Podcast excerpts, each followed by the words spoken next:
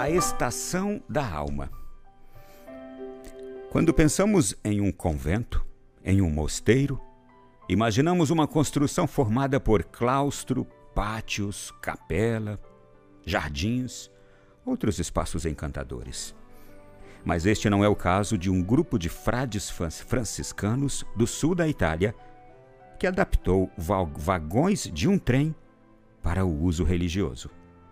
O convento dos frades menores renovados, conhecido como a Estação da Alma, está localizado num bairro chamado Escâmpia, uma das regiões mais perigosas e pobres da cidade de Nápoles, na Itália. No local, existem cinco vagões de trem que são utilizados como claustro, capela, espaços comuns. Também há um jardim, um container, que foi adaptado para receber as visitas e ainda tem uma oficina. O superior do convento, Frei Carlo, disse ao jornal italiano Corriere del Mezzogiorno que estes vagões foram doados pela ferrovia estatal, que os colocou com graus ou igruas no terreno que foi doado por um morador local. Ele conta: Nós não escolhemos viver nos vagões. Não foi algo programado, nunca planejado. Quando chegamos aqui, esperávamos contêineres e, enquanto aguardávamos, adaptamos estes vagões abandonados que datam da década de 40. Era uma situação provisória, mas que se converteu em nosso estilo de vida, disse ele. Segundo Frei Carlo, os oito religiosos da comunidade não têm recursos próprios. Nós não temos dinheiro, Sobrevivemos graças à generosidade dos napolitanos que nos trazem comida e assim dividimos o que nos resta com os necessitados. O trem representa o caminho itinerante, mas também a simplicidade e a precariedade, afirma ele. Com estes valores, buscamos recuperar a espiritualidade e os ensinamentos de São Francisco. Também, como viajamos constantemente, porque nada é nosso, não podemos fixar raízes em nada. Como parte de seu apostolado, aquele grupo de frades menores renovados colabora com uma paróquia local, onde celebram missas, visitam hospitais, presídios e residências. E ele conta, o superior Frei Carlos. Aqui sempre nos visitam. As pessoas vêm, conversam conosco, são atendidas espiritualmente também alguns de nossos frades caminham pelo bairro, conhecem a realidade das pessoas da região. Nós tratamos de dar consolo e de conversar com as pessoas. Especialmente, buscamos ouvi-los e fazer com que eles vejam a vida com olhos mais cristãos, disse ele. Frei Carlo ainda acrescentou ao jornal que naquele bairro a degradação e o envolvimento com o crime é muito intenso. No entanto, Muitos fiéis estão dispostos a sair desta realidade e nos buscam para ter consolo. Alguns gostariam de sair do sistema, mas poucos conseguem, porque já estão muito envolvidos. A Ordem dos Frades Menores Renovados está presente em outras partes da Itália e em países como Colômbia, Tanzânia, e não estão ligados à Ordem dos Frades Menores Franciscanos.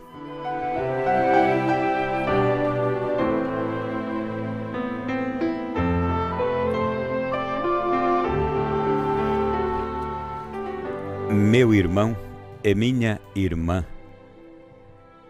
recordo-me aqui a passagem evangélica que nos diz: O vento sopra onde quer. Você ouve o ruído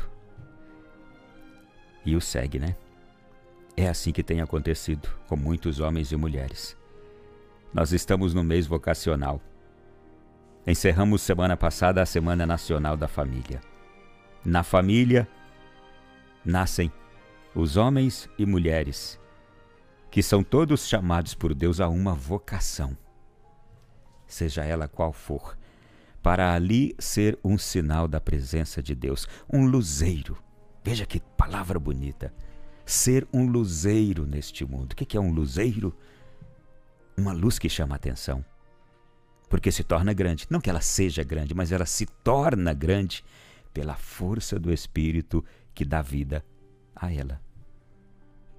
Um luzeiro se torna assim grande pela força do Espírito que o torna assim.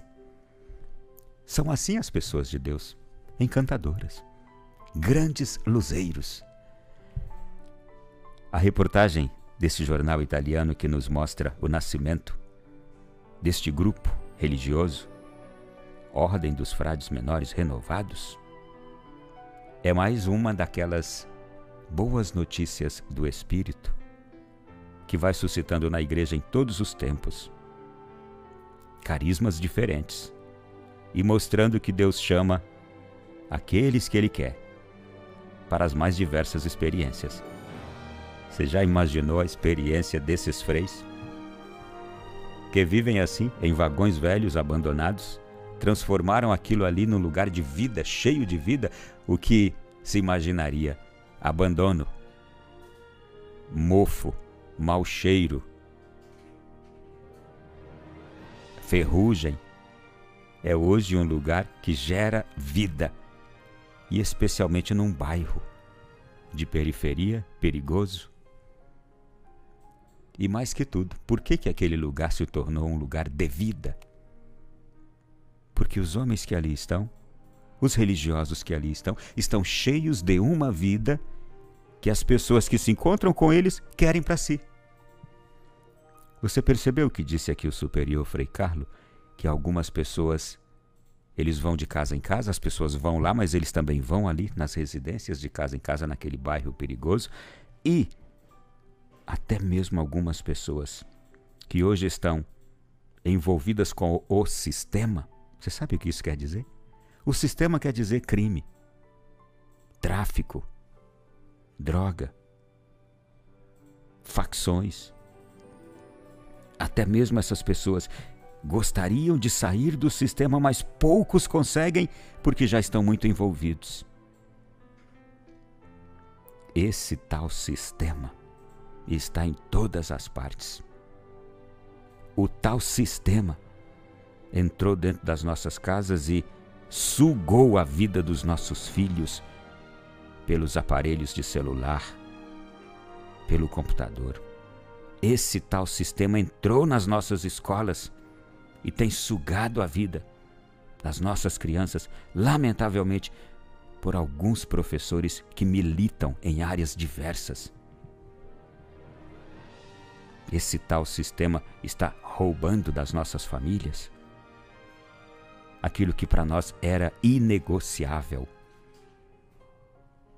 eu ouvi relatos ontem de um pai me dizendo: Ronaldo, eu fiquei triste, porque eu fui para a festa do Dia dos Pais na escola da minha filha e não era Dia dos Pais, era festa da família. Ele disse: Eu fiquei triste porque eu sou pai e eu gostaria de que tivesse sido a festa para os pais. Mas embora, embora tenham homenageado os pais, deram o nome de festa da família. E eu já soube que em outras escolas estão dando o nome de Festa do Amor, Festa de quem gosta de mim. Podemos até querer enxergar bondade nisto. Não, mas está legal o nome. Mas sabe qual é a motivação? Apagar do imaginário da nossa sociedade a figura paterna masculina no Dia das Mães já estão também fazendo a mesma coisa, tirando a festa do Dia das Mães e colocando festa da família, festa do amor, festa de quem gosta de mim. Agora, sabe qual é a desculpa esfarrapada? É que tem crianças que não têm mãe, é que tem crianças que não têm pai. E aí eu fiquei refletindo. Mas criança que não tem mãe e criança que não tem pai é exceção e criança que não tem mãe ou pai consegue entender a beleza daquela que tem. E mesmo sofrendo, mesmo sentindo falta do seu pai ou da sua mãe, ela sabe que ela tem um pai, que ela tem uma mãe, ou que ela teve. E o consolo é dado pela própria natureza, pelo próprio Deus. uma avó que substitui, um avô que substitui, um tio, um irmão. E sempre foi assim. Nunca foi causa de mal para um filho ou uma filha o fato de ver alguém com o pai e ele não ter. É causa de dor, sim. Mas não é causa de que não é causa de um grande mal para aquela pessoa a ponto dela não viver mais. Vai conviver sim com aquela dor, como eu convivi com a dor desde os meus seis anos, quando perdi a minha mãe. E nas minhas escolas sempre nós tivemos Dia das Mães. Agora interessante, aquilo nunca me doeu de uma forma que eu não pudesse suportar. A vida é cheia dessas coisas. Mas agora, pelo fato de eu não querer que uma criança, duas ou mais, ou sei, não sei quantas, não sofra por não ter a mãe ali no dia das mães, então eu vou deixar que a imensa maioria que tem mãe não celebre o dia das mães?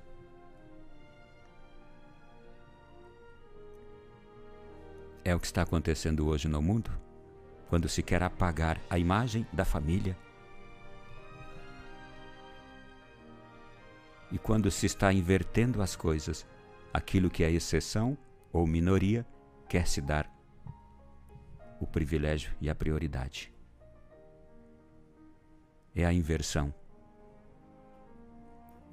dos fatos. Meu irmão e minha irmã, mesmo uma criança que não tem pai e que não tem mãe, sabe o valor de um pai e de uma mãe. E se crescer reconhecendo este valor de pai, este valor de mãe.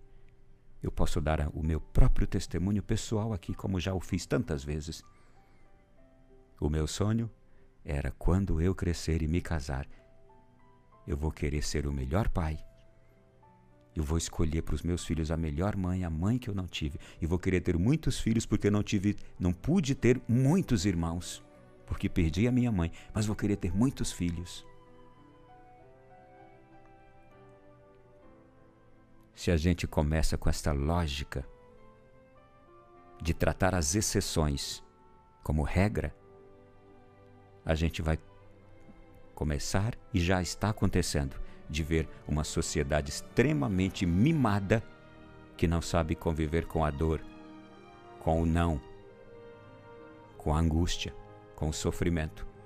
E não há vida sem dor, sem angústia, sem sofrimento, sem dificuldades. Sociedade mimada, sinônimo de quê? Seres humanos fracos. Muita atenção. E esses frades aqui da estação da alma, eles são uma resposta. É preciso que haja sempre uma estação da alma para que a, a verdade seja sempre levada a todos os lugares onde o sistema está querendo se impor à realidade. Aquele bairro periférico, violento, dominado pelo crime, ele não é a regra.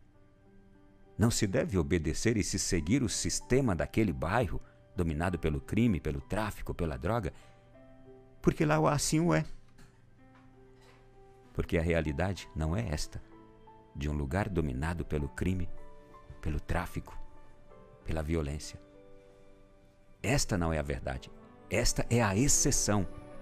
Esta não é a regra.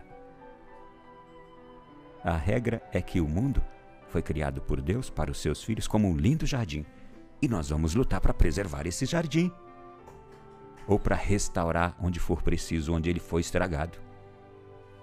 A fé existe para isso para preservar a regra de Deus e não para ser complacente com a exceção.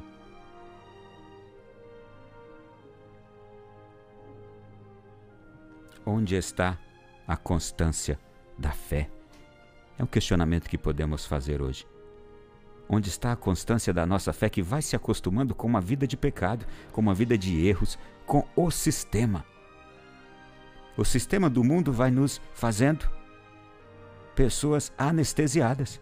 A gente vai vendo os erros, as incoerências, a gente vai acompanhando aquele cortejo fúnebre para o cemitério? De pessoas vivas sendo enterradas? E vai simplesmente dizendo: é, é assim mesmo. A fé não admite que a gente diga é assim mesmo. Eu tenho que aceitar e acolher. É uma vergonha quando alguém que se diz crer em Deus diz: eu tenho que aceitar e acolher. Desculpa. Você está seguindo o sistema e o sistema é exceção, ele não é a regra. A regra é o mundo que Deus criou como um lindo jardim para os seus filhos viverem e a gente está abrindo mão de preservar o jardim para dizer: é assim mesmo. Eu tenho que aceitar e acolher a exceção que é o quê? O sistema de erro, de pecado, de vida errada que vai entrando na minha casa, na vida dos meus filhos, na minha própria vida. Desculpa mais uma vez, mas que raio de cristão é você? Sou eu. Onde está a constância da nossa fé?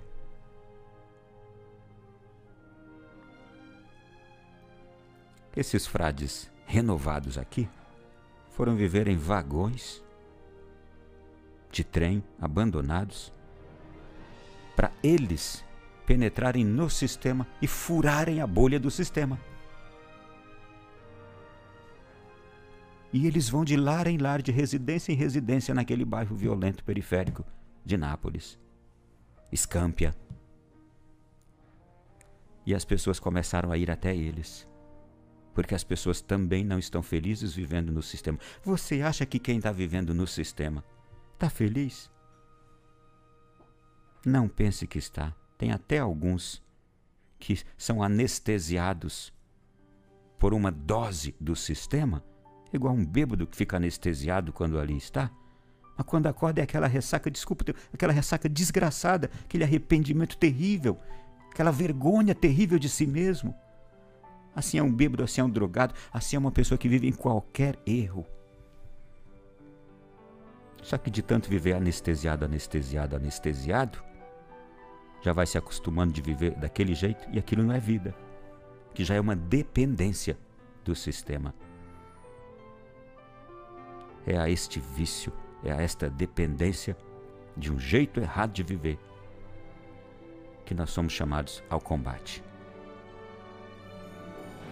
Onde está a constância da nossa fé? Ela precisa ser constante. Sem nada desse, desculpa o termo que eu vou usar, esse mimizinho que está por aí hoje de cristão frouxo e fraco, eh, a gente tem que acolher, a gente tem que aceitar. Onde está a constância da sua fé? Eu estou me questionando e questionando você. Que tipo de cristão é você? Que tipo de católico é você? Hoje a igreja celebra Maria Rainha.